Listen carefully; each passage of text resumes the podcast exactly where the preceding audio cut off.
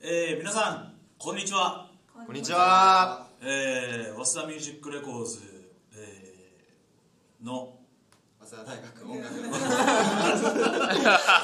一回撮りますか。私が言いましょうか。早稲田ミュージックレコーズ早稲田大学音楽の脳みそお味噌。は音みそ音みそ い。助立ちありがとうございますどうもどうも。もうついに、えータイトルさえ言えなくなってきましたえー 自己紹介すらできなくなってきました MC の田村でございます感じです。片山です。若宮です。えーこの今日はですね忘れ子多いんですよ 4, 四名ですね。そうですね。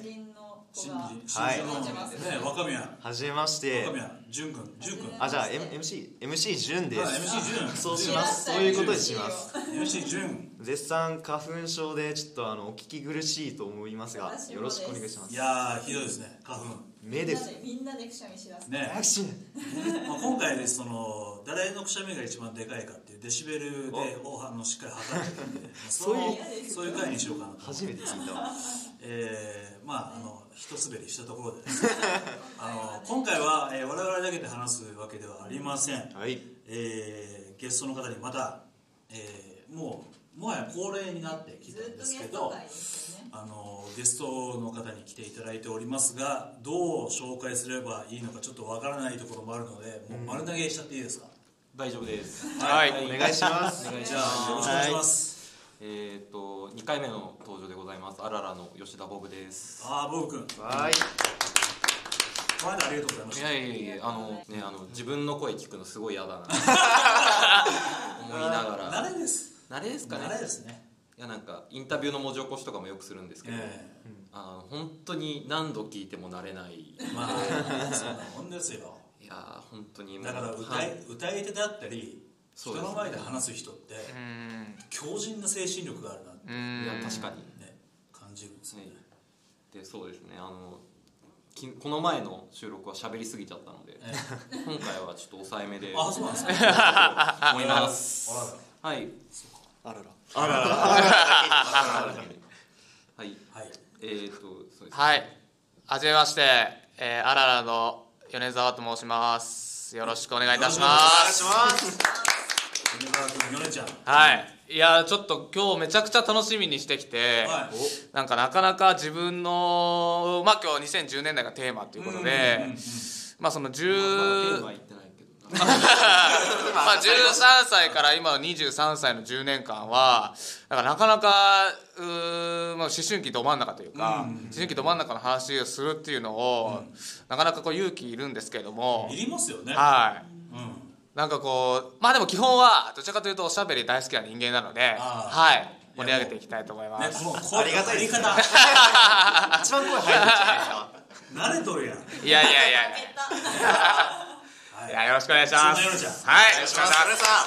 で、えーもう一方。はい、えっ、と、あららから3人の中で最後です。えっ、と、おけたにと申します。よろしくお願いいたします。はい、お願いしますはいお願いしますえっ、と、何でしょう。僕も、えっ、と、今大学4年生なんですけれども、あの、アセレコさんと近いところのサークルで、自分が3年ぐらい所属していたので、また新しいの始めてるな、忘れ子と。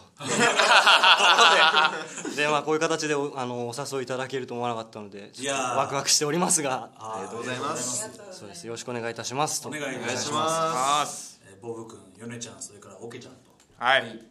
もう略述させてもらいました。はい。もうガシガシはい、で、えー今回のテーマ、えーこの3人をそうそうですよね。その前にそうそうそうあらら。でそあららってなんだあらら。ってそうや、まだ分かってない。あららのっつってますけどね。もうなんかね今日いかんな。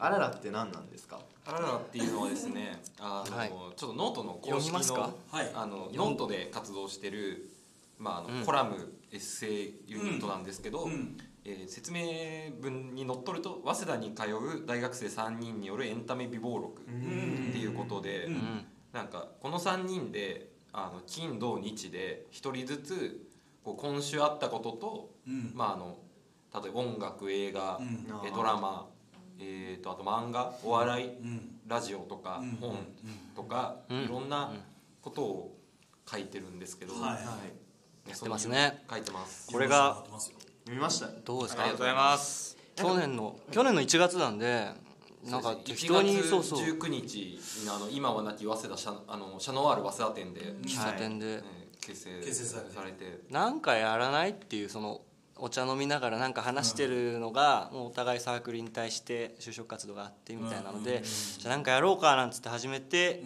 うん。もう1年ぐらいねそうですね、うん。だから本当にこの3人はもう23年ぐらいの中なんですけど、うん。普段飲みながらとか、うん。なんか喫茶店で話してることの延長線上をうん。文章にしてみようっていうので、ほうほうね続けるもんだね。続けてみるとこうやってね。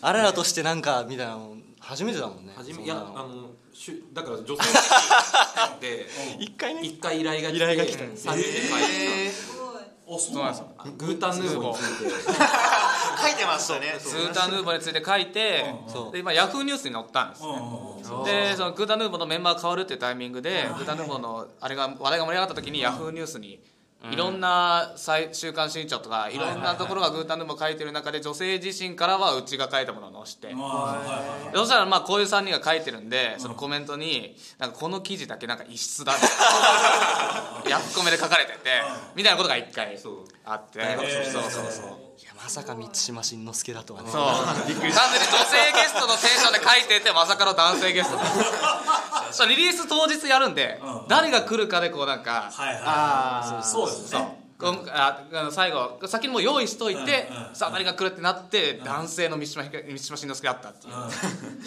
かなかねいい経験だったねあれね。あんまだから食わず嫌いをせずにいろいろやってきたらこうやってまたはい。再びお声がかかるということで。いやなんかねお願いいたします。はい。女性自身のフックアップに比べるとビビたるものではない。いやいやいやいや。これからですから。すごいまあすごい1年目らしいね。1年目。でも1年ってすごくないですかいやそうです1ね年を金土にちゃんと休まずやってきたわしてけですない時もありましたけどね多少はあるけどままあでもほぼほぼルーティンとしては。そうですね。あ徐々に徐々にっていうね。それだけインプットしてるってわけなんですかなんかまあまあまあしてると思いますよ。はいはい。同世代で比べればしてると思います。はい。まあでもあります。今同世代って言葉で。だけど本当に20代の目線でうん。カルチャー語るのってちょっと前回の収録でも話しましたけどうん。少ないじゃないですか。うん。だからやっぱり20代にのものは同年代が紹介していきたいよねっていう。のはそうですね。うんその方がリアリティあるし。うん。そうなんです。それがあってだから大学生とか、あの高校生とかもう社会人うん。12年目の人とかにうん。読んでもらってますね、うん。なるほど読者層としては。だから僕はね前回もそうでしたけど、若い子たちみ皆さんと同世代の子たちと話をさせてもらうことで、ん。まあ、僕は僕でもう勉強なわけですよ、インプット新しいインプットになるんであの今日はもう勉強をしに。あんまり頑張ります。よろしくお願いします。もうあとは任せた。大変だよ俺。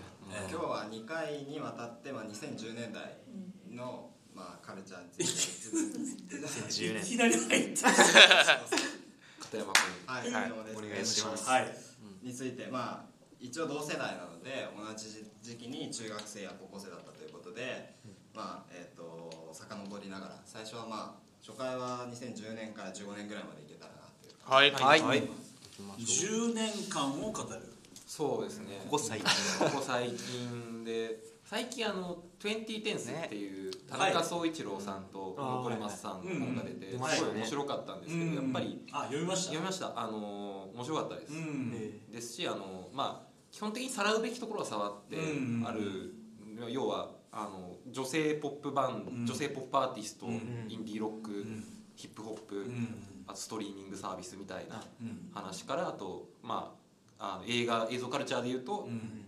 あのアベンジャーズ、うん。ゲームオブスローンズネットフリックスみたいな話だったんですけど、まあでも本当に思うのが、ね、2010年代を40代50代が語ってる状況ってなんかもっと危機感を覚えた方がいいよなって、まあ、もちろんその視点は必要なんですけど。あのいやもちろんね前の時代も見てきた方々じゃないですか。だからそれなりの、田中さんだったり野さんだったりね。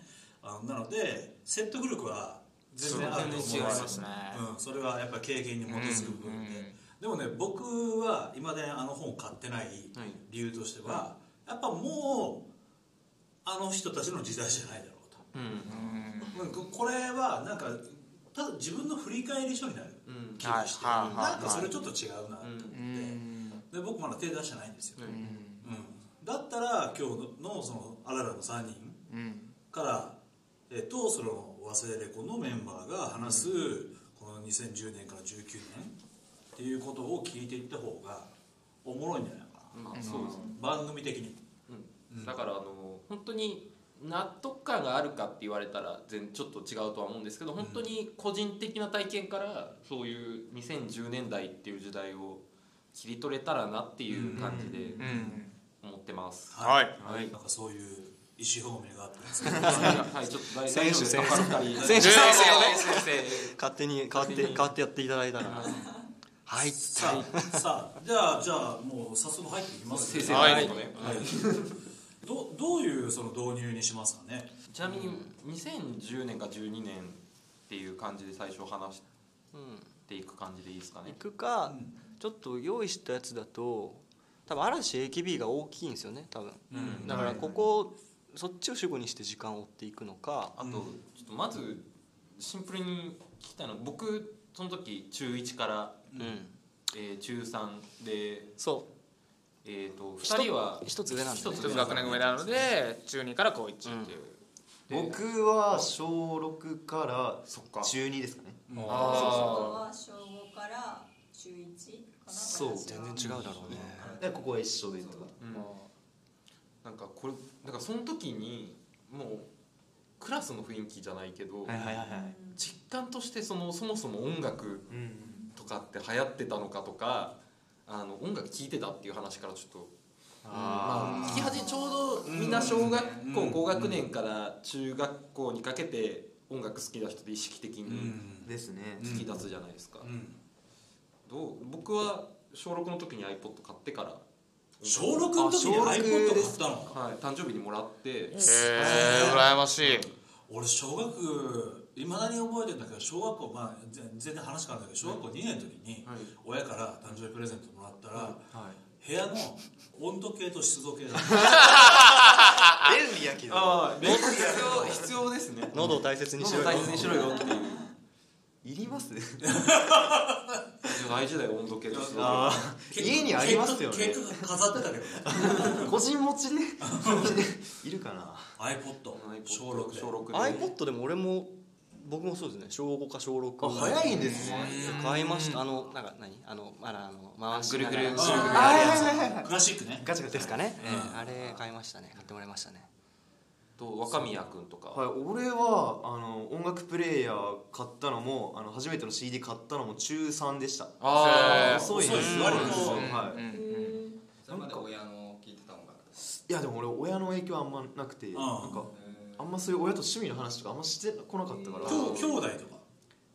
いや友達ですね。あ友達。はい友達とか友達のあのお兄ちゃんお姉ちゃんうん。が聞いててこういうバンドあるんだよみたいなんで流れてきたのをちょっと聞いて蓄えてたみたいな。あじゃあ割とその世代的に言うと遅めだよね。俺は遅めだと思います。うん。結構。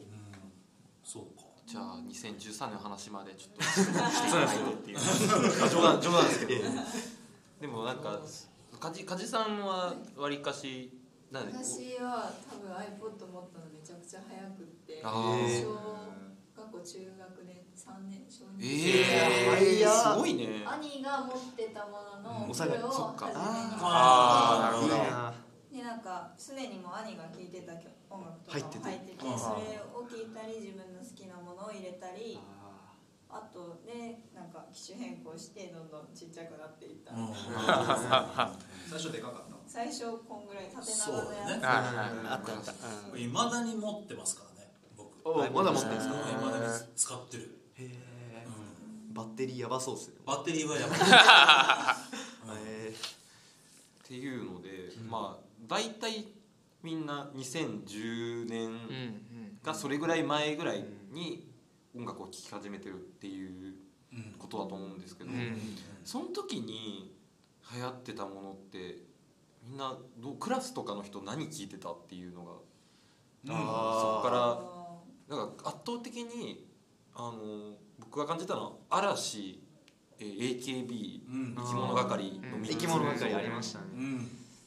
だからこの3つが結構最初の2010年代最初の3年間で良くも悪くもうんうんうんなんかみんな聞いてたって言うとそれだもんね。もうその3つ。だ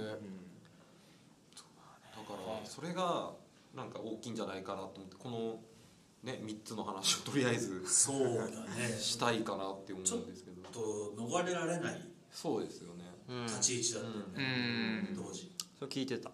嵐そうだからあの僕中学まあ中高一貫校でうん。共学だったんですけども、この3つ聞いとかないとあの話についていけないなと思って聞いてたんですけど、うん。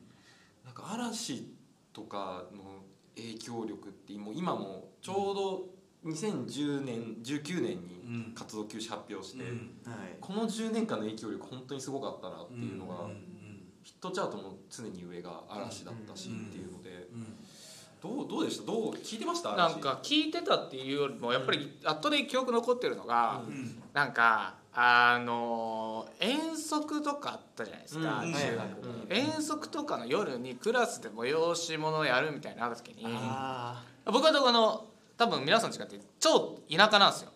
どこだっけ？あ岡山岡山の中国地方なんですけど、はいでそこら辺でもなんかやっぱりその遠足の夜になった時にクラスの出し物するみたいにな時に、そのクラスの、まあ、男はちょっとすねてたから踊らないけど、クラスの可愛い女の子たちが嵐なり AKB 踊るみたいなのがやっぱ中学は俺毎年それがあった記憶があって嵐の中1の時は「Believe」はいはいはいで中2の時は、えーっとポニッシュシュ。うん。はいはい。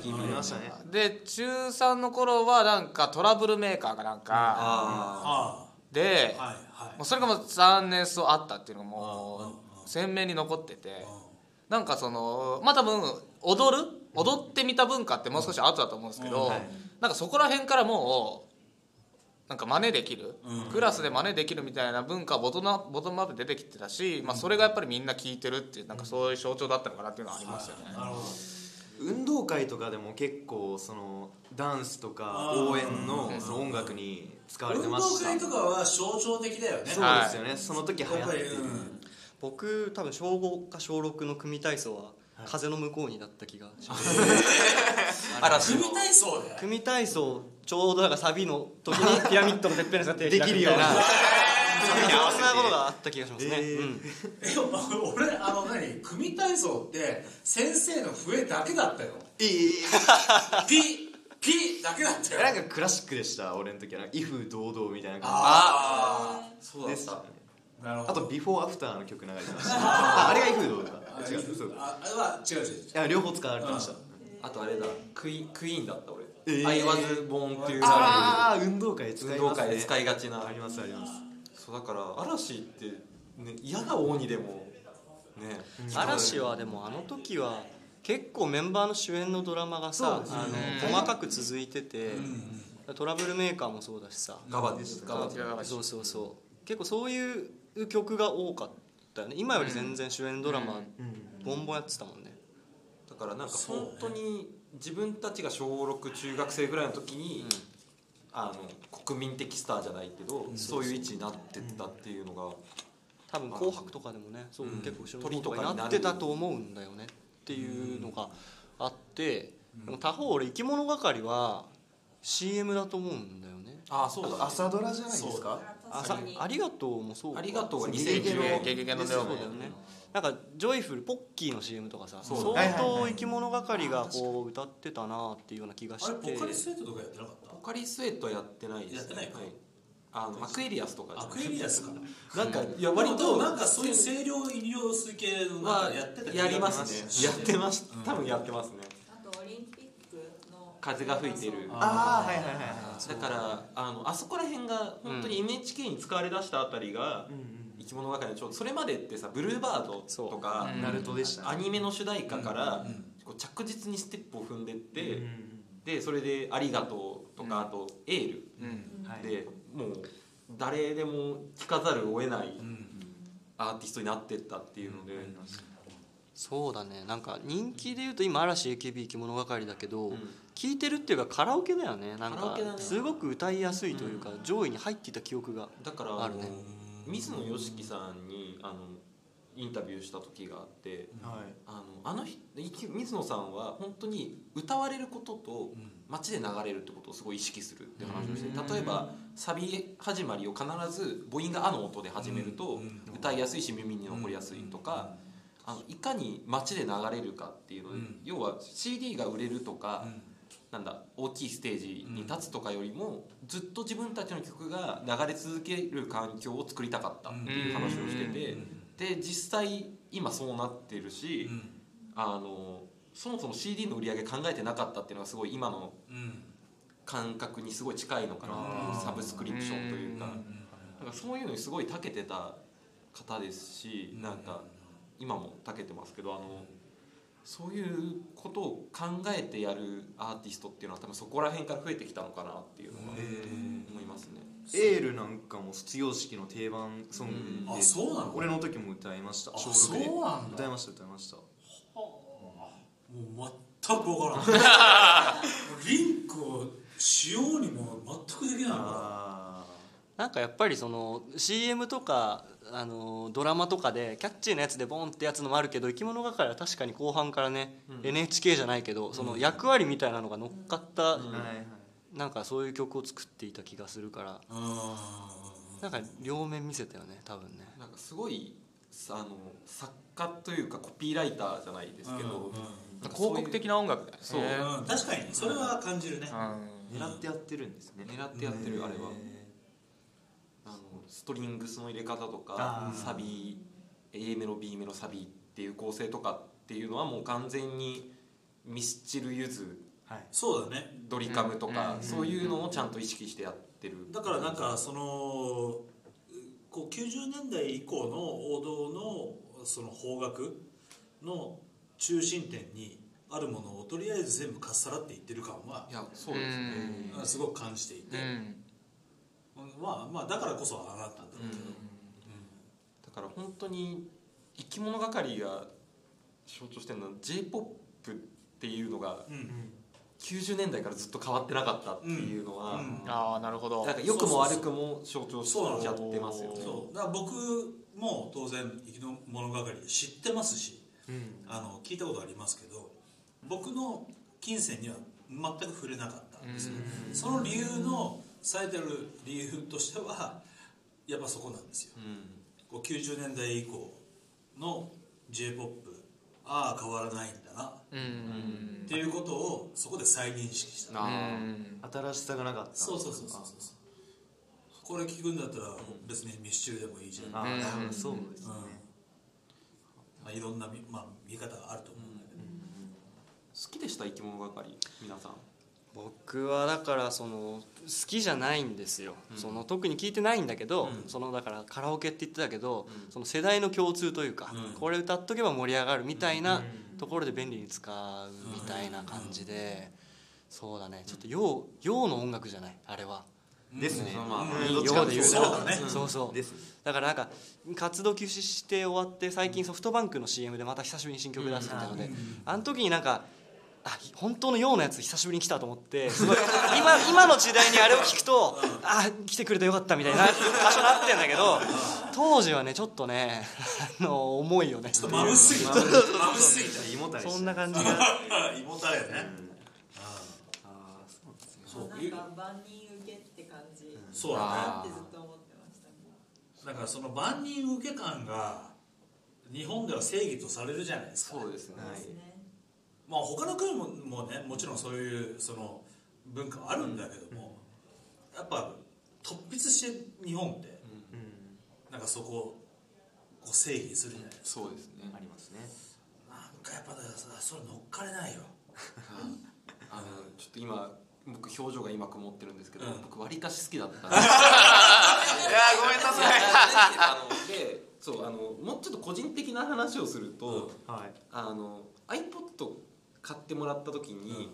最初に入れたのって家にあった CD とりあえず入れてあその時にハマったのが僕あの桑田佳祐のソロのベスト版「うん。トップ・オブ・ザ・ボックス」と,、えー、とミスチルのベスト版「骨肉」っていうはいはいはい90年代から2000年代にかけてのベスト版を入れてもうあれをずっと永遠に聴き続けた結果もう j p o p 大好きうん。うんお兄さんというか大好きっ子。大好きっ子まだ子だ あになっててでだけど微妙にあのそれでも嵐とか AKB とか生き物係はめっちゃ好きっていう流れには乗れなくていやうん。桑田佳祐とミスチルが思考やろみたいなすごいすでに老害化してたのではいはいはいはい。なんか乗れあの好きなんですけど、うん。その空気感には乗れないっていうのがずっとあって、うん。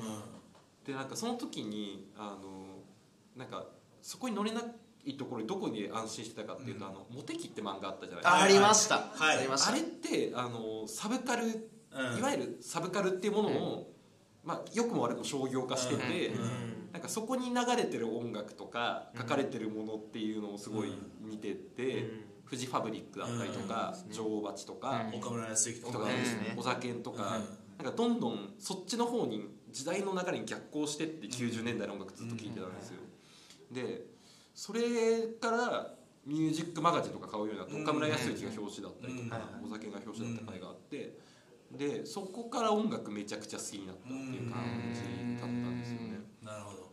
でだからちょうどその j p o p っぽいものうん。ばっかりだったからこそ本当の90年代の j p o p のアーティストが魅力的にやけに映ってでもその流れってまだ続いてるよなっていう感じはすごい。それはどういうところで感じたの？今今やったりそういういやだからいまだに A メロ B メロサビ進行ってあありますね。あはいはい。あのあと本当に中3の時に、あのサザ桑田佳祐とん。山達とうん。ユーミンと、うん。あのミスチルが、うん。多分同時期ぐらいにベスト版出してて、うん。なんかやたらとその頃ってベスト版カバー進行うんがあって、あのリバイバルじゃないですけど、90年代の曲をこう引っ張ってくる感じっていうのが、なんかそれがいまだに売れててポピュラリティが得てるっていうのは、うん。なんかあんまり音楽的には進んでないんじゃないかなっていうのを今思う、うん進んでなかった時代が2010年から2012年の間なんじゃないかなっていうふうに思いますね。のボール君のかん今思うと今思うとそう振り返ってみると。振り返ってみると。でもそういう j p o p が超好きでしたもう。結局は。結局はいかに洗練された A メロ B メロサビうんうんっていうのでやっぱりフランプールとか大好きでしたね。ああ出てきますね。で出てきますね。ゆめちゃんは？僕はそのさっき言ったその生き物係と AKB と嵐でいうと、僕は AKB 派だったんですよ、うん。その3つでいうと、うん。それやっぱりあのこの2人とやっぱ違うのは僕は音楽の人ではないので、やっぱりなんかそのいわゆるあの AKB 現象のなんか BGM としてそこに乗っかってる BGM として AKB を聴くだったりとか、まあ、ドラマが好きなんでドラマの世界観に浸るために嵐の曲を聴くだったりとか、っていうのがやっぱり中学生時代は多かったなっていう印象ではあって、なのでこうやっぱその頃ぐらいからだんだんこうなんか AKB の総選挙みたいなものが盛り上がりだしてきて、でなんかこう、まあ、漫画誌の表紙だったりあとシュープレイの表紙とかに AKB がどんどん出てくるっていう時代だったと思うんですよね、なんかそういったもののなんかこうなんだろう音楽として聴くっていうよりも、なんかそういったこうなんかメディアが仕掛けてる、メディアがどんどんあの AKB がこう面を押さえている、そのそこに乗っかるために音楽聴いてたみたいな、マスメディアはい。に乗っかっていたは10年から12年。そうですね、それが大きかったですね、あなのでうーんなんだろう。僕の個人的な話になるとなんだろうな。音楽の話はあんまりこうできないんですよね。やっぱり田舎だから、ーうんうん。なんかこう音楽のこの曲についてか語ることっていうよりも、なんかこうメンバーについて語ること、あ AKB なり嵐なり、メンバーについて語ることが曲について語ってることと、なんかこう同じ同義語。同義語になるというか、っていう消費の仕方。でもなんか、はい。その頃からそのいわゆる音楽のアーティストはい。と芸能人の境目みたいなのが、はもう完全にこう、うーん。なくなってなくなっちゃって、ボーダーレスになってはいっっていうのがその時代だったりするんじゃないですか。そうですね。特にだって AKB なんてねその関係性とかっていうのを順位付けすることによってよりこそうそうそうそう。う加速させるというか。うん。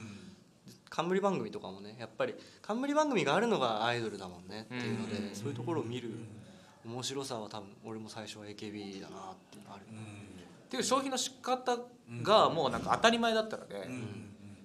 なんか多分少しなんか前の世代とかになると音音楽曲からうん。うん逆にその人を知るっていう消そう費の仕方そうなんですよ。ですよね。だから僕ら世代ははい。基本そうなんですよ、うん。うん。でもなんかもうそれを知る前にうん。人から曲を知るっていう消費の仕方がもうなんか当たり前としてうん。自分のなんかこうなんか今もずっとこうなんか肌感覚としてあるというか、そこが当たり前っていうのが一つあるなるほどそうそうか。だからいわゆるその側の部分から入っていくっていう、そのい一つの例ですよね音楽に対してこうコミットしていった、はい。そのきっかけがそういったところ。そうですね。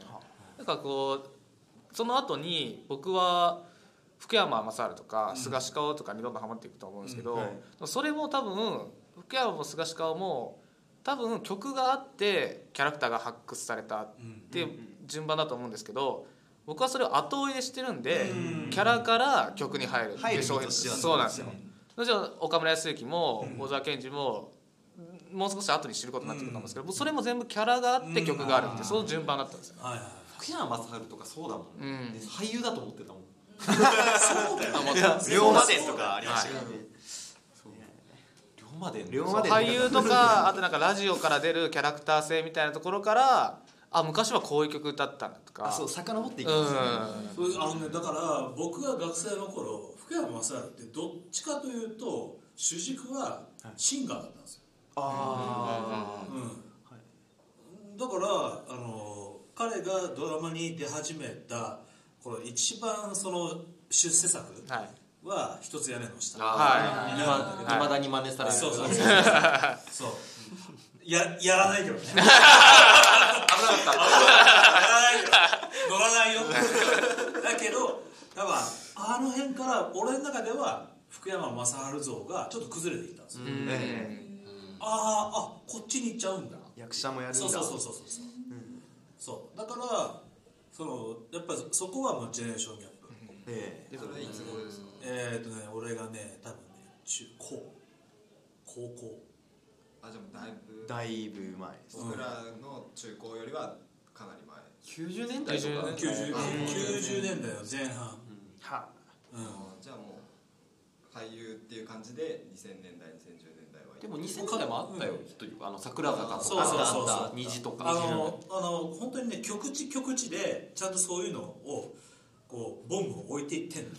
龍馬年が13年なんで、13年ね、あれ？そうだっけ？うん、ウォーターボーイズっていつでしたっけ？ウォーターボーイズはいや福山はウォーターボーイズは俳優としては出てないんだけどあの2000歌で4年？2004年か。あ2004それ主題歌。そうそうそう。なんか再放送を見てたのでウォーターボーイズの。だから DVD 結構ガリレオがあー確かに。強かっすみません龍馬で2010でした。あ2010じゃあちょうど。あじゃあちょうど。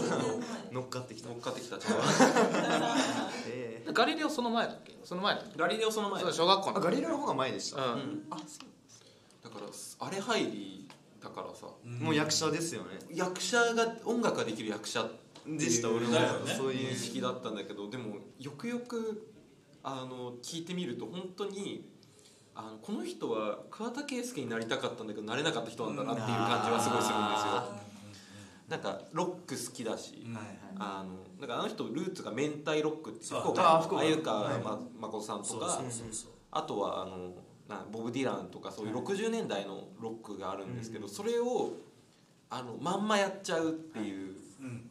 ところがすごいあって、そうそうそう。あのだから「ドラえもん」の主題歌で「生きてる生きてる」ありましたね。っていう。あ懐かしい。本当にまんまビートルズだし まんまボブ・ディランだしなんなら桑田佳祐っていうのを聞いてあそっかっていうふうなところもあるからもともとああいうのをやりたかったっていうそうねへー。はいギターすごい上手いし。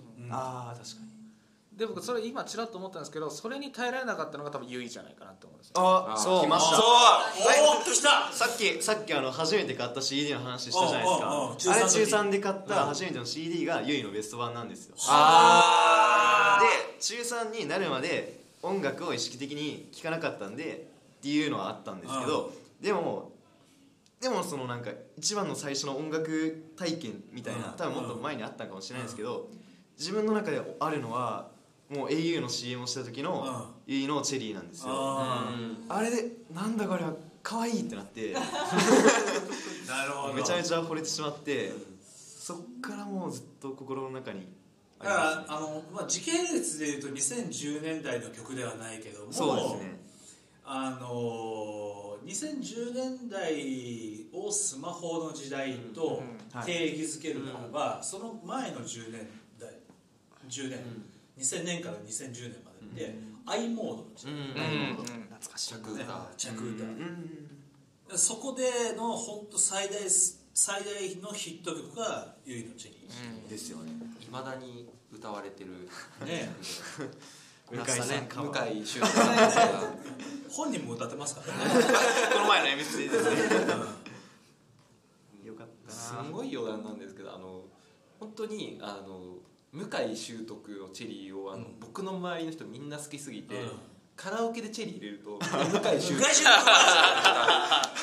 イントロから。バッバラバッバラって歌うっていうのめっちゃいいっがすねだからそれぐらいやっぱりチェリーの影響力っていうのがあありますねーバチバチに世代ですよね聞きましたよねそうだそうかそうかそうかそうでも私小5小6の時に嵐も AKB も流行ってたんですけど周りの友達が全員 K-POP そうそれ言おうと思ってた。えー。あーそっか。話題に上がってないのがびっくり。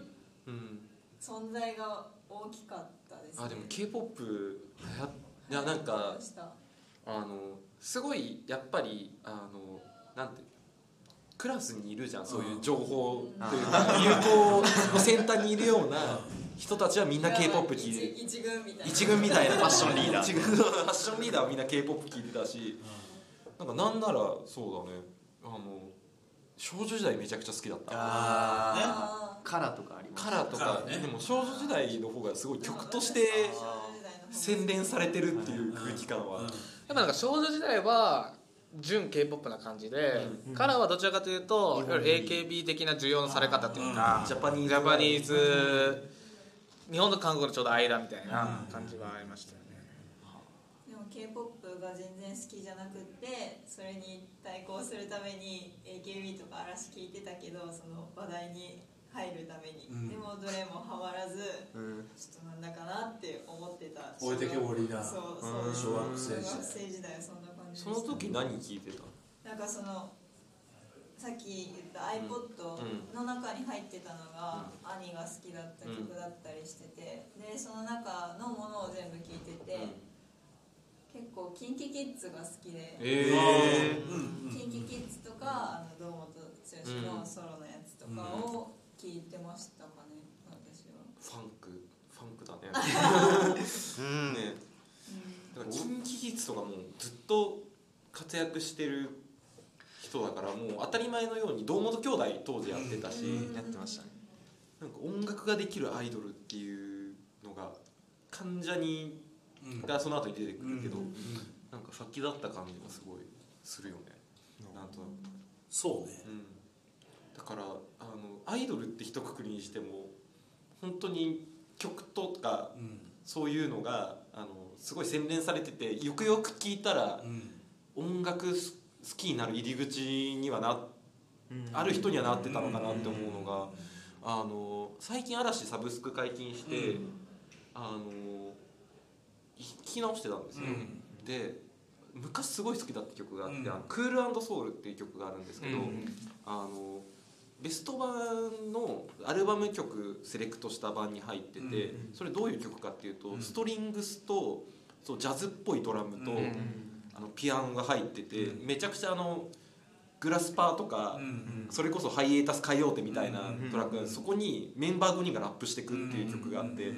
あアイドルこんなかっこいいことやるんだっていう。あのね実はその、ま全然種明かしにはなってないんですけど、うん。ジャニーズの、えータレント、はいまあそれはグループにしても、うん。ソロにしても何にしてもそうなんですけど曲の持ってきどころが、のチョイスがえげつなくセンスいいんですよ。いやそうですね。あのー多分ね半分以上は海外の作家ですよ、うん。うん、その中でも8割はスウェーデン。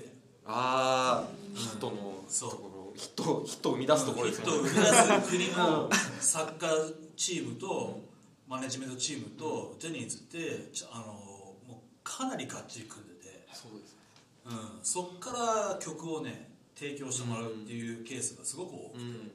だからねよくよく聞くとめちゃくちゃよくできてるって曲ねものすごいスマ90年代のスマップのアルバムとかは、あのクレジット見るとあのそれこそ70年代のファンカデリックとかに参加してたようなドラマーとか、そういう人たちが参加しててやっぱりちゃんと曲にもお金がある分そこにも回すし、あのソングライティングも面白いところから持ってきたりとか、嵐はそんな楽曲提供多くなかったですけど、スマップはずっと解散するまでいろんなところから引っ張ってきてますよね。そうだね。ラブサイケデリコとか、あのサカナクションの山口一郎が書いたりとかっていうのはだからなんかそういう意味であのジャニーズの曲が流行ってた時代あの頃のジャニーズの曲ってすごいちゃんと洗練されて音楽的にはすごい豊か、普通の j p o p とかにも豊かな部分って多かったんだなっていうのが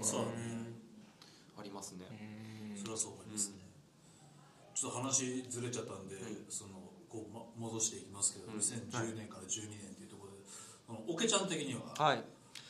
僕はそうですね。僕中高男子校だったんで、AKB はまた流行ってたっすけど、そうですね。自分が握手会とかに行くわけではなかったので、うん。ちょっと別の話をすると僕多分中高1なんですよね。多分最後のその12年が。高校1年生になってて、うん。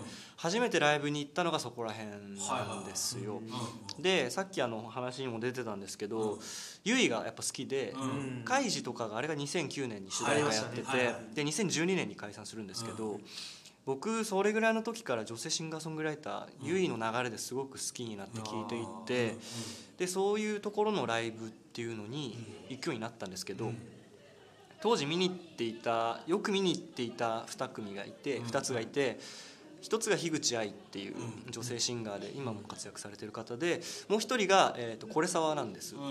でこれ沢って今あの顔をクマにしてやってらっしゃるんですけどあの人がまだ顔を出して本名でやってるっていうところのライブにすごく行ってて。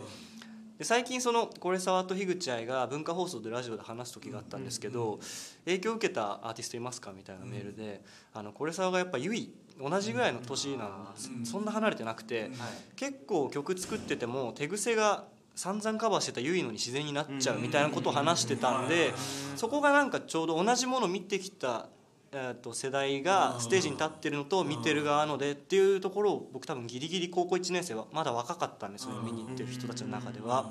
なんかそういうところがすごく印象的でそれが多分今も女性ボーカルのバンドが好きだったりっていうのにつながってるのかなっていうのがありますね。なるほど、ゆい。ゆいの影響は大きいですね。なんかそのなんかフラワーフラワーっていうのを組んだらしいぞ。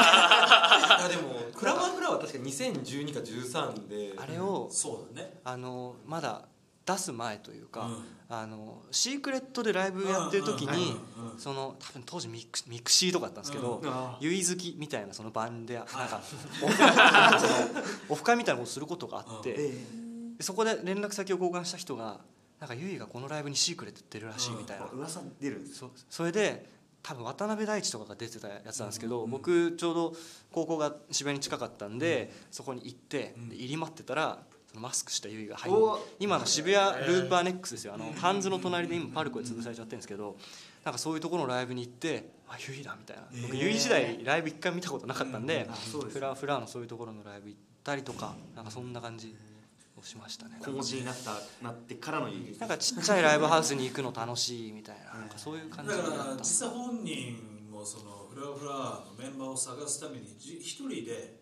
あのちっちゃなライブハウスを回ってたからね。あへうん客として、あうん。だから目撃談みたいな。あうん。そうそうそう。たびたびえゆいからそこまで行く人って結構。一定数いたんだと思う多分。あそうなん分かんないけど。でもやっぱりあの音楽好きな人でと話すとゆいの話は、この世代だと出るなっていう。だからやっその世代的にはユイロスうん。いいロスみ世代たいなものがあってもおかしくない世代じゃん、うん。でしたって思う。だからそこからあのギター持ってる、うん。あの女性シンガーブームが、はいはい。すごくミワとか。ミワエイリうんレオとはかありで最初の、あのーテラスハウスうん。住岡里奈とかね。一人そういうのがいるとなんか雰囲気がなんかゆいの知ってるからあこういう感じなんだなみたいなのに馴染みますよねなんかよくも悪くも利用されるというかうん。なんかそういうのがあったなっていうのは。なんか像ができちゃいましたよね。その女性シンガーソングライター像みたいな。ねゆいの講座はでかいです。まあ功罪っていうかでも結局その枠に次に来るのがさうん。どうなの？あいみょんとかそこまであ間は空いくわけ。や全然違うと思う多分、ね。うん。あゆまあ断絶あるよね。あの枠のさなんかこのポップで CM とかになってるけどじタイトルが全部ローマ字だったりとか、うん。なんかこのなんかキャッチーなだけじゃなかったじゃない？というか YUIの穴は誰も埋められないんだっていうのを、そんな感じだよね。ありましたう。んそうほ欲しいわけめっちゃ欲しいわけじゃないけど。ロスはロスとロスはロスだしいやなんか特殊なでもある時期あの時期にあった特殊な何かってあるよなっていうのは。で12年に辞めた後のこのインタビューとか見るとあ俺が夢中で聴いてたなアニメの主題歌とかってあんまり本当にやりたいわけじゃない曲だったんだなうんみたいな。あそういうの読んであやっぱ難しいんだなみた。いなそういうのはねなるほど。感じましたね。尾崎豊的な精神性でやってたんかなわかんないですけど。俺ちょっと今分かんない。本人じゃないですか？尾崎豊の曲はカバーしてたりするし。ありますよ。うん。いやだから本当にあの悲しいことにそういうフラワーフラワーも正直聞いてピンとこない部分はあって、うん。そういうことやりたいんだけど多分そういう下地がなかったっていうタイプの人間で福山雅治みたいに割り切ればよかったのに割り切れなかったんだなっていう感じはすごいしますね。なんか一回映画主演してましたよ。太陽あ太陽だ。太陽だったねあれは2006年とかあれ以降ちょっとなんかあれなんかアイドル。うつうつうつとしちゃったのかなって、その求められるゆいの偶像なんかイ葛藤があったよ。メージと自分がやりたい方向性が違うかったのかなって。いううん感じでした、ゆいの話は尽きない。2010年代で言ったら西野カナって何なんですか？あのー、流行ってた。流行ってたね。流行ってた？男子校じゃ流行らん。流行らないそう全く通らなかったんですけど西野カナあんまり会いたくて会いたくて聞いてるイメージが。小ない4小5の時周りの女子がめっちゃ聞いてて。女子聞いてためっよなちゃ聞いてて聞いてました。うん聞いてた。西尾から聞いてたね。K p o p 西野カナは通らなかったからなんかでも歌詞共感文化ってあったよねやっぱり。バあックナンバーとか。あだからなんかそういうところはあったんじゃないかな。なんとなく。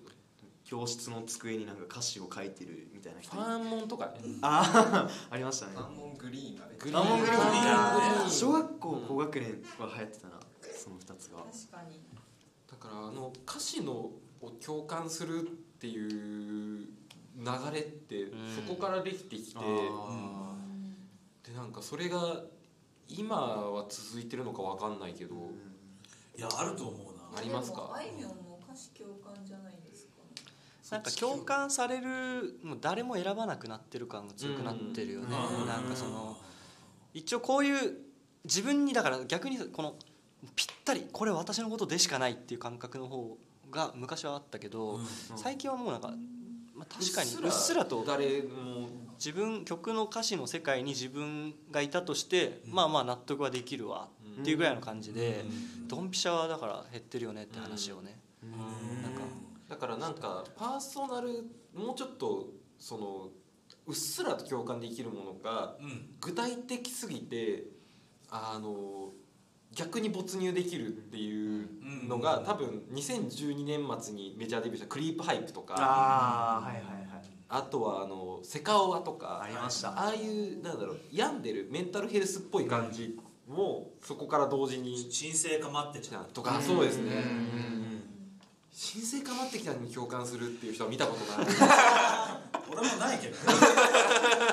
いやでもなんか。その持ち上げられ方すごかったじゃないですすごかったですねだからさっき話してた話とつながっててなんか芸能人とうん。アーティストの境目がなくなった時に、うん。ただバンドシーンではそういうアイコンっぽいやつ人がいなかったっていうのが大きいと思ってて。それは実際そうだと思います。だからそれが多分新生かまってちゃんが良くも悪くも注目されたのは、あのあんだけ破天荒なことしてとか、ライブ7分で中止とか、流血とか、うん。そういうセンセーショナルなことをひたすらやってたっていうのは、新生かまってちゃんがあれだけ持ち上げられたのがそういうことなのかなと今でも覚えてるんですけど、夜中の生放送で中居君と新生かまってちゃんの子が喋ってて、全然会話成り立たないです。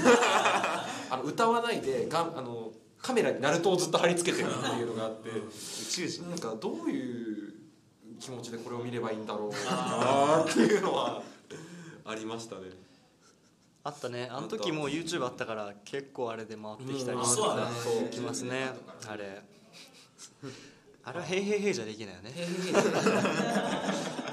そうか。でも今その出てきた文脈の中に YouTube っていうのが出てきてるじゃない。ですかそうです、だから2010年代ってテレビという媒体からメインの動画の中心軸がテレビから YouTube に移り変わってきた時期なのかなと思う。もうちょい後？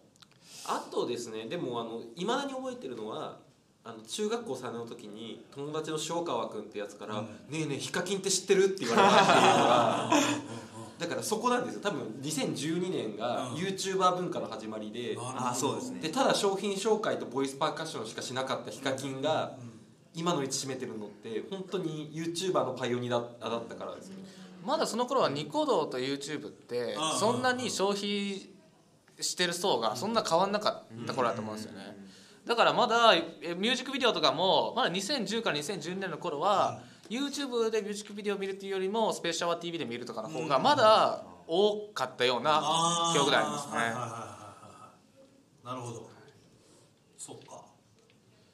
だからそこにまだ音楽が YouTube に違法なものしか載ってなかった時代でもありつつ確かに。ほとんど違法でしたねあの頃は。当時のこと今ねものすごく今あのぐーっと遡って話してるんですけど、まあ、僕某メジャーレーベル出身なんですけど、会社のホームの人が、はい。YouTube のその自社のアーティスト、所属アーティストでの映像が YouTube に上がっているものを、もう洗いざらい探していって、それに全部削除申請を出して、コピーライトでとかっつってっていうのをやってたことを思い出した、裏側ですね。うん。でもなんかその頃にはもうアメリカ Spotify が始まってたっていうのが。アメリカはね Spotify の前にパンドラレディオっていうのがあってはそれはもうアメリカのでしか聞けないあのパーソナライズドストリーミングなんだけど、でえーっと Spotify がにアメリカに上陸したのが2011とか、あそうですね。うん、でできたのが確か2008なんで8 3年間であのノルウェーとかそうそうそう合計も制して満を持してアメリカに来ててだからあの完全にそこのでだんだん2013年ぐらいにはもう Spotify が当たり前になってて、ただその頃はすごい版権の問題とかがすごい出てて、乱立してたんですよそうそうそうそう。それこそラッパーの JG とかが、あのタイダルって今誰が使ってんだみたいな、アメリカ日本にはずっと上陸してないストリーミングがあったりとか、ハイレゾストリーミングサービスね、だからもうその時点でかなり日本って周回遅れになりつつあったんだなっていうのが。だからその前も話したかもしれないけど、その2010から12の間に、えっととあるレコーディングセッションでロンドンに行って、マスタリングっていうその最終のそのおお音の仕上げの作業をするセッションがあるんですけど、そのセッションの時にマスタリングのエンジニアからでところでお前この作品、えー、とメディアは何でリリースするのって言われたんですよ。聞かれたんですよ、うん。で CD だよ。って普通に答えたらバカじゃないの？CD なんて今や取り置きにしか使わないよみたいなこと言われてでそれでそれが2011年なんですよ。2011年。でで Spotify をそれで教えてもらって、もうその場で会員になって、だからもう僕スポ Spotify 歴9年なんですよ。そう。へえ。だからもう当時そのもうあのロンドンの中心部にあったオックスフォードストリートとかにあった HMV のあの本店が、入り口が、えー、と家電量販店みたいになああなるほど。た掃除機とか。へえなんかね家電製品ばっかりあのディスプレイしてて。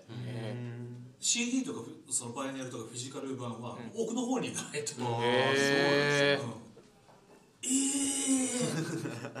だから良くも悪くも本当に AKB とか嵐とか、版が売れる人たちっていうのがずっといたから、あ CD って生きながらえちゃったんだろうな日本においては、日本の中でそうだね。逆に言うと生きながらざえなかったというか、こう生きながらざえなんなんつうの？生かされ生かされてた。い生かすことがもうもはやもう使命として課せられてたというか、うん。いやそうですよね。うん。だからあの今でも覚えてるんですけど2012年ってうん。CD 売り上げ上がったんですよむしろ。上がった、あのそれってさっきさっきも言ったあのミスチルとか、桑田佳祐とか大御所が続々とベスト版出したのが一つと、うん。あと AKB ブームのもう頂点だった。でしたねピークだった、うん。だから本当にあの時代 CD が生きながらえたのと一緒に音楽文化も一瞬止まってたっていうふうには思いまだからあの時上がったから勘違いしちゃったんですよ。すいやそうですね、また上がるんじちゃないかょっとあれまたこのこれこれは上昇気流なのか V 字回復なのか、ってどっかで多分ねみんな勘違いしたんですよ、でもそれは冷静に見れてないっていう証拠だから、AKB がなかったらもっと今サブスク広がってたりしたんいやそれはねちょっとね あの何とも言えない。また違うゲームですそもんね。うそうそう、うん、AKB がどうこうっていう話ではもうなくて、多分これは日本人のきあの生まれ育った環境だったり気質の部分に起因するところは結構大きいと思ってて、うん。も物信仰ですよね。そうそうそうそう。でも言ってしまえば CD を物じゃなくてあのデータが入ったうん器だから物でもねえんじゃねえかっていうのは。らそうねそのマスタリングのエンジニアからそうやって CD で出すってことをダメ出しされた時に冷静になってね考えるんだよよくよく、なんでそういう俺 CD 出すんだろう。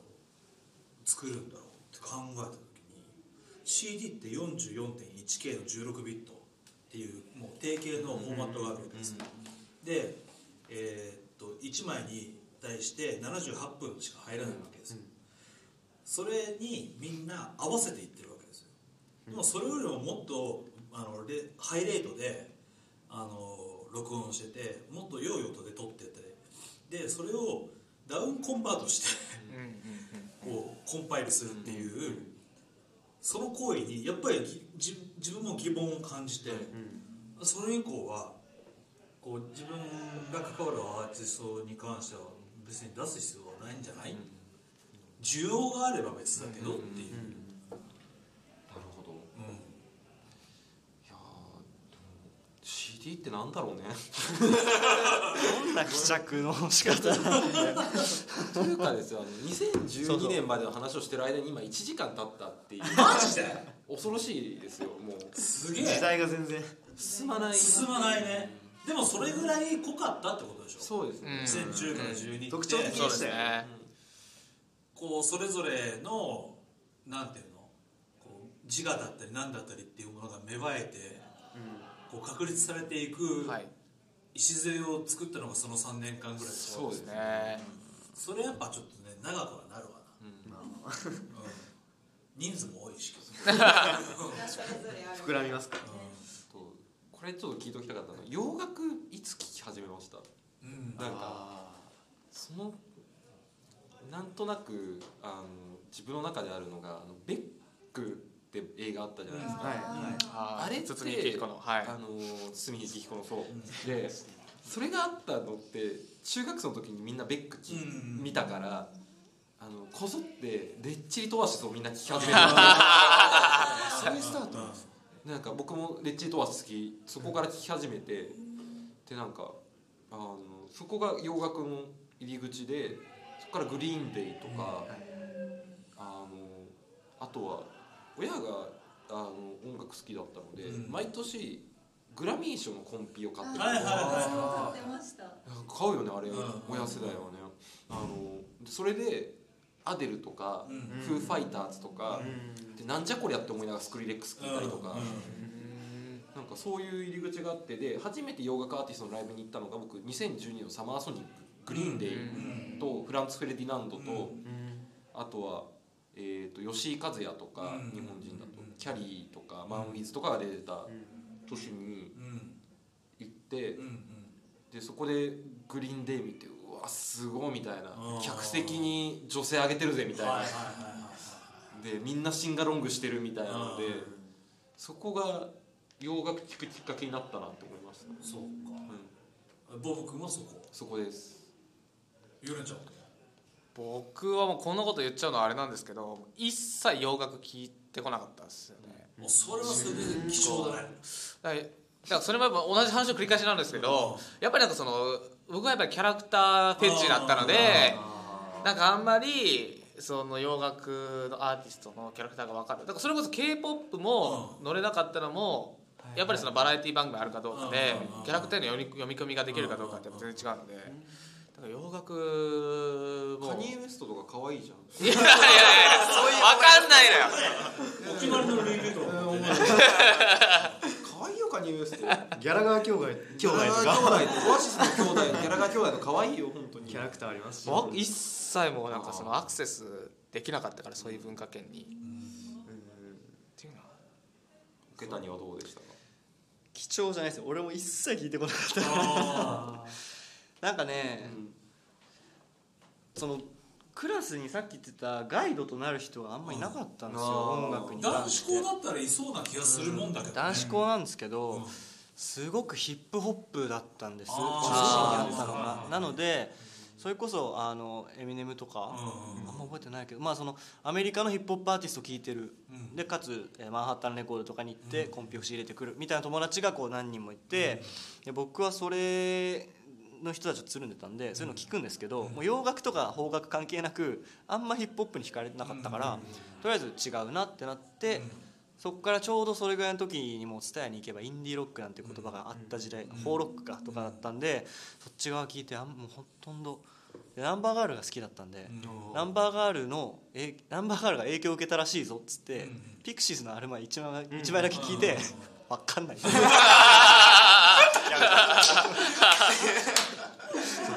ナンバーガール聞こうと思って。なのでもう全然自分でしディグることしなかったですね中高校生中学生は。あーそうか。じゃあもうせっかくなんで。俺はちゃんと洋楽聴くようになったのは高校で慶応部入ってとか大学でとかあのそのサブスクとかで聴くようになってっていうのが一番あの広がったんですけど、ほとんど聞いてこなかったんですけど中学2年ぐらいの時部活の友達でなんかすっげえ洋楽ばっか聴いてる友達がいて、その子に貸してもらった「アウルシティ」ってなんかポップのあれ、あるじゃないですか、うんあれが一応最初でしたね「あファイアフライズ」とかなんはいはい。かあれだろポップアーティストだもんねあのアウルもうセカマとかとコラボしてそういう感じでしたね。アウルシティも聞いてたの。うん。ぐらいですかね、なかなか珍しい名前だな。うん。一番最初にっていうところで言うとね。まあ、ほんあとまあ、あのー車の中で、あのー習い事行ってる時とかに、うん親がその連れてってくれてる時時に、うんとかになんかエリック・クラプトンが流れて、あこの曲いいなとかそういうのはありましたけど全然自分で調べたりとかはなかったんで今思えばって感じです。でもなんか洋楽聴くか聴かないかって大体家族の影響大きい。大きいですよね。大きいね。僕あの父親が本当にディランとジョンジョン・レノンをはじめとするビートルズ関連が好きだったので、なんか買い与えられて逆に、うん。ビートルズはこれを聴けみたいな、アビー・ロードとラバー・ソウルとサイジェサージェント・ペッパーだったんですけど、それ聞いてああこれがすごいのかみたいな。それはね結構俺も似たところがあって、もう幼稚園の時に物心つく前ぐらいにもうそっちのレコードプレーヤーがあって、あのもういわゆる往年の、そのまあロックだったりブルースだったりのアーティストのレコードがもう並んでたわけですよ、親父の趣味で、それでもう針を落として聴かされてたからがサイモンガーファンクとか、ビートルズとかクラプトンとかもそうだけど。だからもうあのし下地がそこでもう出会いが食べたっていうのは大きいな。だから多分田無良さんの世代とかは、あのテレビで洋楽が流れることって結構多かった。多かったですよね。多かった。だからそれよりもやっぱり j p o p とかの方が勝っちゃった頃が2010年2012年。そうだから僕もこの、ね、仕事をし始めて2010年から12年っていうところの、えー3年間だけを見るとあのね、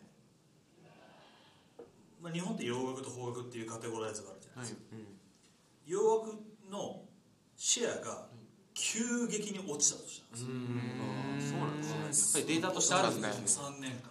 この3年間。もう一気に落ちたんですよ。何が理由だったかって言われると多分そのさっきの AKB だったり、嵐だったりっていう国民的なスターが台頭してきてもう河川状態が作られたと。チャート上もね、でその音楽にまつわる話といえばもうそこのこう二軸プラスアルファみたいな、ところでもうみんなお腹いっぱい。みたいな、だからその先の洋楽っていうところのハードルがもう一気に上がっちゃった。確かに。お腹いっぱいでした。だからその頃に出てきた海外のインディーバンド大体今大変なことになってますねあのグループラブとか、あのすあとストライプス、うん。解散しましたけど、ね。とかそれこそアウルシティとか、フォスター・ザ・ピープルとか今何やってるんだろうみたいな、ね。あでもあのこの前なんか新譜出したよ2年前の新譜はすごいよかよかったですね、なんかそういう感じになっちゃったのって、日本もそうだし海外だとそれがラップになってったっていうので、なんかそのねなんか僕中3の時にあのケンドリック・ラマーとかフランク・オーシャンとか聴ける環境でああったらなんかもうちょっと変わってたのかなって思うところはありますね。変わってたと思うけど多分友達できなかった。そうです。友達できませんでしたね、このアララは結成されなかった。この形では。もうもっとちょっとこうゲットみたいな場所に僕が。もしくはアララがより先鋭的な。っていう2010年から12年の話をさせてもらいましたけども、かかりましたねこれ。いやーこれでもはそれだけ濃い34年3年間。でも多分その次の3年もその次の3年も同じずっと結局。うん。あのそでも僕この話ちょっとずっとネタとして持ってたんで言いたいんですけど、星野源がソロデビューしたの2010年なんですよ。ああでもそうですよねっていうとで、えー、とそこからサカナクションとかがブレイクしたのも2010年っていうのに種がまかれてうん。たっていうのはあ言ってこの辺り。そうですよアクアラウンドがそうですね2010年そうでしたそうでした。うんそうだ運動会でありました。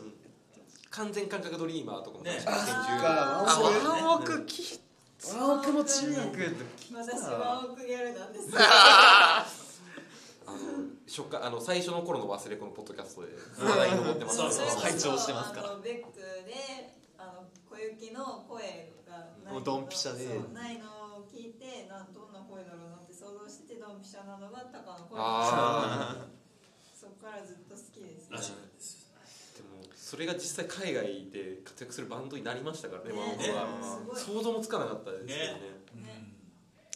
ストーリーテラーだなお前どうした仲間内で。予告編で本本閉めて遠藤 みたいな。いや、えー、濃い3年間でございました、はい。えっ、とじゃあその次回はですねはい。2013から。3からですね 16?15? どこで？あのあはい。僕が高1から高3あそれを軸に。軸。で、はいはい。わがままなんで。えー2013から15の話15まで。をさせていただこうと思っております、はい。えーえーと次回もこの新たな3人と、はい。えーお願いします。のでお楽しみに。楽しみに